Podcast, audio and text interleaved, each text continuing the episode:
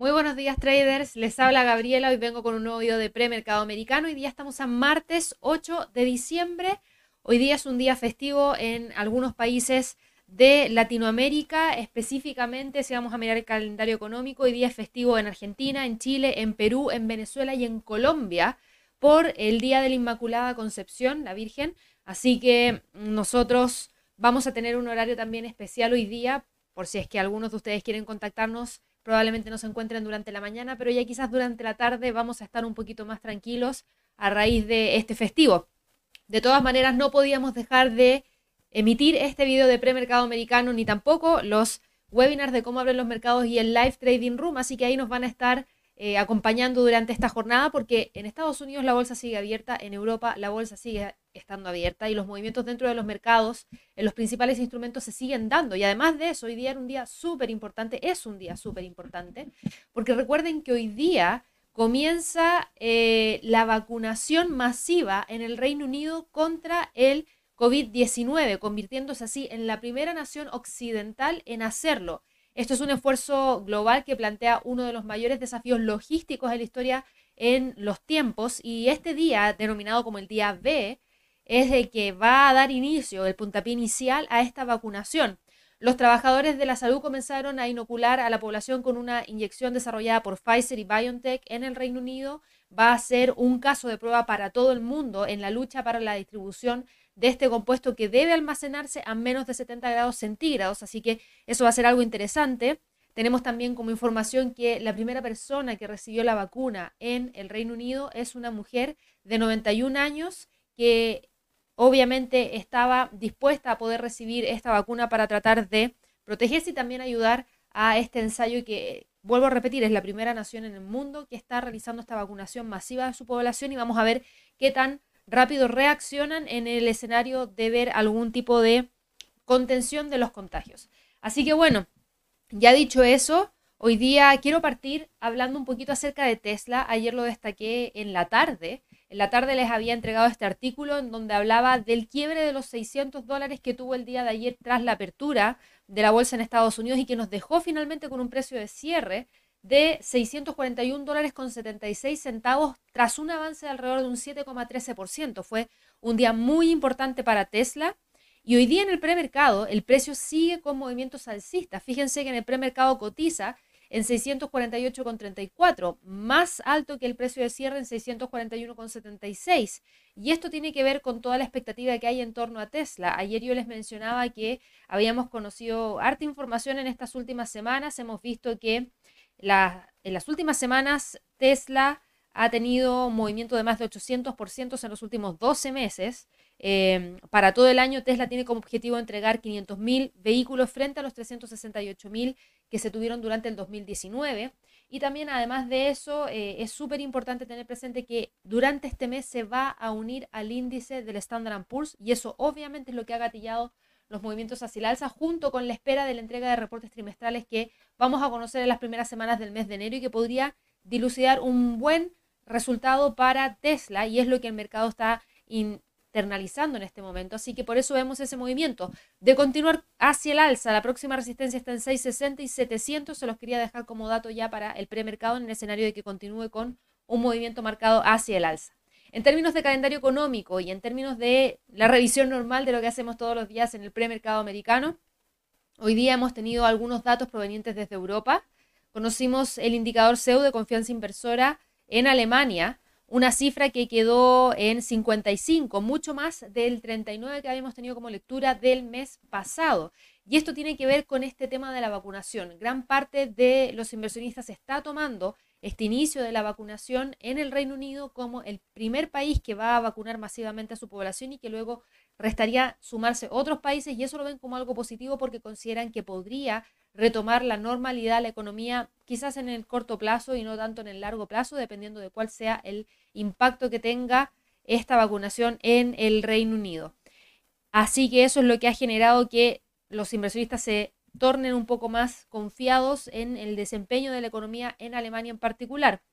En la evaluación, evolución perdón, del empleo en la zona euro, lo que conocimos fue una cifra en términos trimestrales de un 1%, mucho mejor del menos 2,9 que habíamos tenido como lectura en el mes anterior. El Producto Interno Bruto en la zona euro quedó en 12,5% positivo, un poquito por debajo del 12,6% que era lo que el mercado esperaba, pero muy por sobre menos 11,8%, que era lo que habíamos tenido el mes pasado. Y el indicador CEU de confianza inversora en la zona euro quedó de 32,8 a 54,4, un muy buen dato también. Ahora, si vamos a mirar el, comportamiento de la bolsa en Europa, fíjense que no hay movimientos hacia el alza. Y yo les acabo de entregar una batería de fundamentales de alto impacto que fueron positivos para Europa. Y tenemos al Eurostox cayendo 0,16%, tenemos al DAX alemán cayendo también 0,21%, al IBEX de España 0,62% hacia la baja y al FTSE cayendo un 0,13%. Entonces, ¿qué es lo que ha pasado? ¿Por qué está todo cayendo? ¿Qué es lo que ha estado ocurriendo en, este, en estas últimas horas? Y bueno, Aparte del tema de la vacunación en el Reino Unido, hay otros temas que están pendientes. Y uno de los temas más importantes es el tema del Brexit.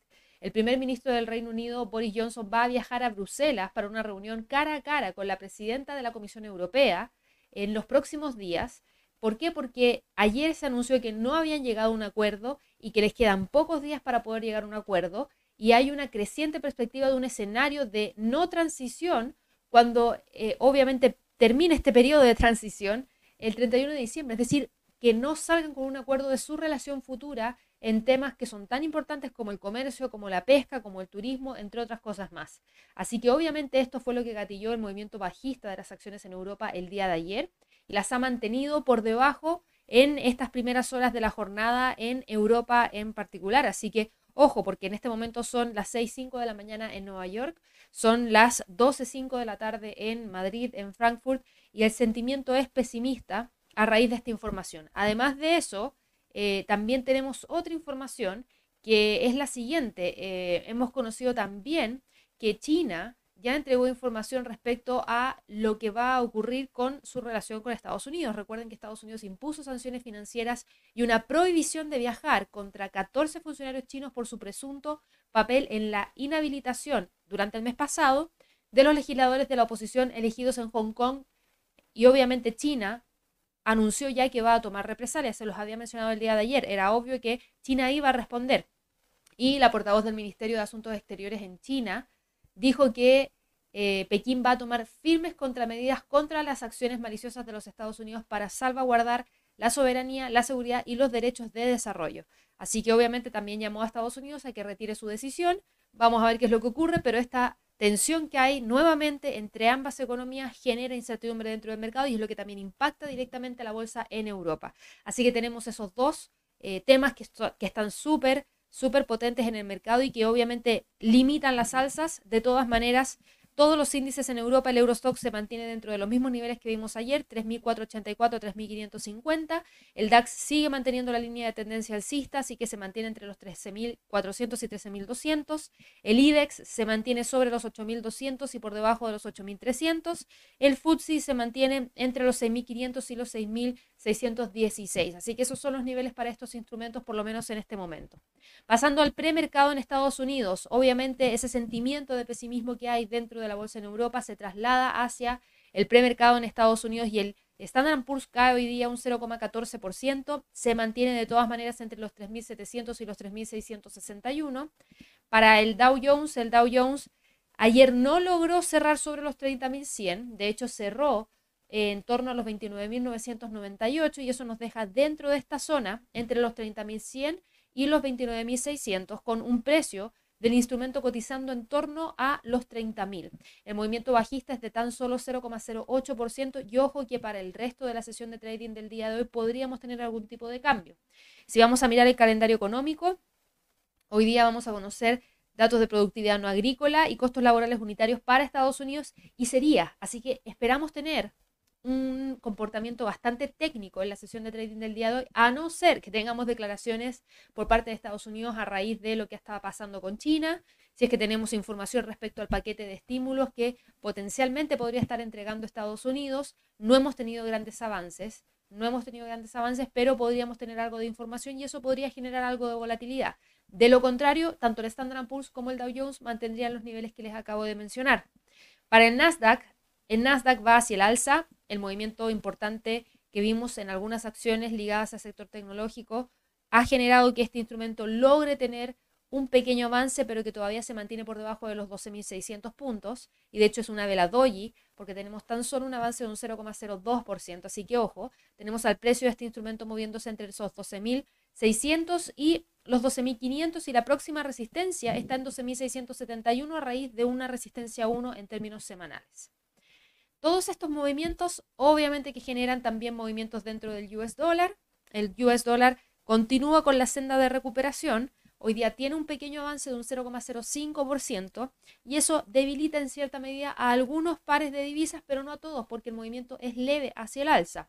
Así que no impacta tanto en el movimiento del euro dólar, que en este momento logra rebotar hacia el alza desde los 1.21, cotiza en 1.21,17 y eso nos deja entre los 1.21 y los 1.21,50 en estas primeras horas de esta jornada. Así que ojo, porque de llegar a quebrar, el próximo soporte lo arroja el pivote semanal en 1.20,71. Para la libra dólar, obviamente el tema del Brexit le pesa mucho a la libra esterlina, demasiado, y hoy día retoma la senda bajista, el precio se mueve entre los 1.33 y los 1.34, ayer cerró por debajo de los 1.34 y bueno, hoy día cae alrededor de un 0,24%. Los líderes británicos y de, la, Unión Europea recuerden que se van a reunir presencialmente para intentar sellar este acuerdo comercial post-Brexit, después de haber fracasado una vez más en restar sus diferencias el día de ayer. Y eso no es positivo porque aumenta la posibilidad de un Brexit sin un acuerdo a finales de mes, y eso sería catastrófico para el Reino Unido y también le causaría mucho daño a la Unión Europea. Incluso el presidente del Banco de Inglaterra dijo hace un par de semanas atrás que si eso ocurría, el impacto en la economía podría ser incluso más grande que el impacto que ha tenido la pandemia del COVID en el Reino Unido. Así que ojo, porque no sería algo positivo y obviamente eso preocupa y lleva a la libra esterlina a que caiga. Así que vamos a ver qué es lo que ocurre, porque desde que Reino Unido dejó la Unión Europea en enero, las dos partes han estado atascadas en solamente tres cuestiones lo que obviamente plantea la posibilidad de que se materialice un escenario de pesadilla para muchas empresas. ¿Por qué? Porque hay, un, hay una ausencia de un pacto que regule los intercambios comerciales de alrededor de un billón de dólares al año, lo que es bastante. Obviamente eso frena todo lo que podría significar de relación futura para ambas economías y eso le pesa a la libra esterlina. De todas maneras, los niveles para hoy día serían 1.33 y 1.34. El dólar yen sigue estando dentro de la zona de congestión, no ha tenido ningún cambio, avanza levemente un 0,02% y cotiza en 104,067.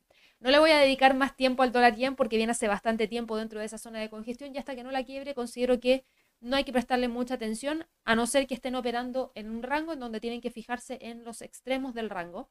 Justamente ahora está en la mitad, así que lamentablemente no es un buen instrumento para poder hacer trading hoy día, dado que la probabilidad de que se mueva hacia arriba o hacia abajo de este rango es de un 50% para cada escenario, así que no nos permite tener un escenario mucho más probable que otro. Para el Bitcoin, el Bitcoin hoy día cae alrededor de un 1,71%, pero no me sorprende y no me preocupa tampoco porque sigue moviéndose entre los 19.600 y los 18.400. Estos son niveles claves, además de eso el precio se mantiene sobre una línea de tendencia alcista que trae desde octubre de este año y está muy alejado de la media móvil de 100 y media móvil de 200, o sea, la tendencia sigue estando presente. Hay una condición de mercado de corto plazo que es de una lateralidad entre los 18.400 y los 19.600 y hay que esperar y ver si es que efectivamente el precio logra escapar de ahí. Cuando logre escapar de ahí nos va a informar si es que se mueve por sobre los 20.000 o parte con una corrección mayor que nos podría dejar en una primera instancia en los 17.000 dólares por Bitcoin. Por último, pasando al mercado de materias primas, el petróleo cotiza en 45,53. No logró revertir las caídas del día de ayer. Ahora está dando la pelea en el pivote semanal en 45,54.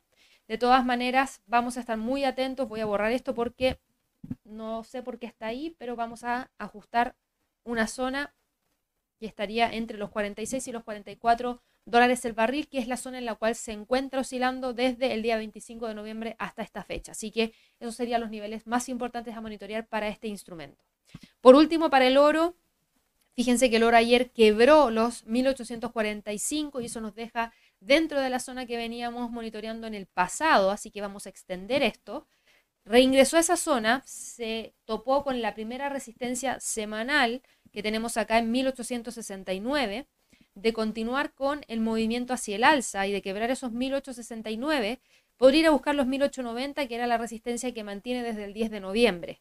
Fíjense que hoy día tiene poco movimiento hacia el alza, eso sí, 0,02% y cotiza en 1862. Vamos a ver cómo se desenvuelve el resto de la sesión de trading para ver si es que logra o no continuar hacia el alza. De todas maneras, que hoy día cierre en torno a estos niveles sería algo muy positivo para este instrumento. Así que bueno, ya finalizando, los quiero dejar a todos invitados al Trading Day del día 17 de diciembre. No se olviden, es un evento completamente gratuito. Les comparto el enlace en la descripción de este video. Y nos vamos a enfocar junto a Javier en perspectivas de trading para el mercado accionario, destacando análisis y proyecciones para Amazon, Zoom, Netflix y Tesla para el 2021. Vamos a hablar acerca del Brexit, perspectivas para el DAX, el FTSE, el euro y la libra esterlina. Y vamos a finalizar con una sesión de técnica de trading para hablar específicamente del day trading o trading intradía, donde les vamos a explicar cómo crear estrategias sólidas desde cero. Así que bueno, espero que puedan participar y por supuesto también espero que todos tengan un excelente día el día de hoy, obviamente, y que les vaya muy bien en su trading. Que esté muy bien. Hasta luego.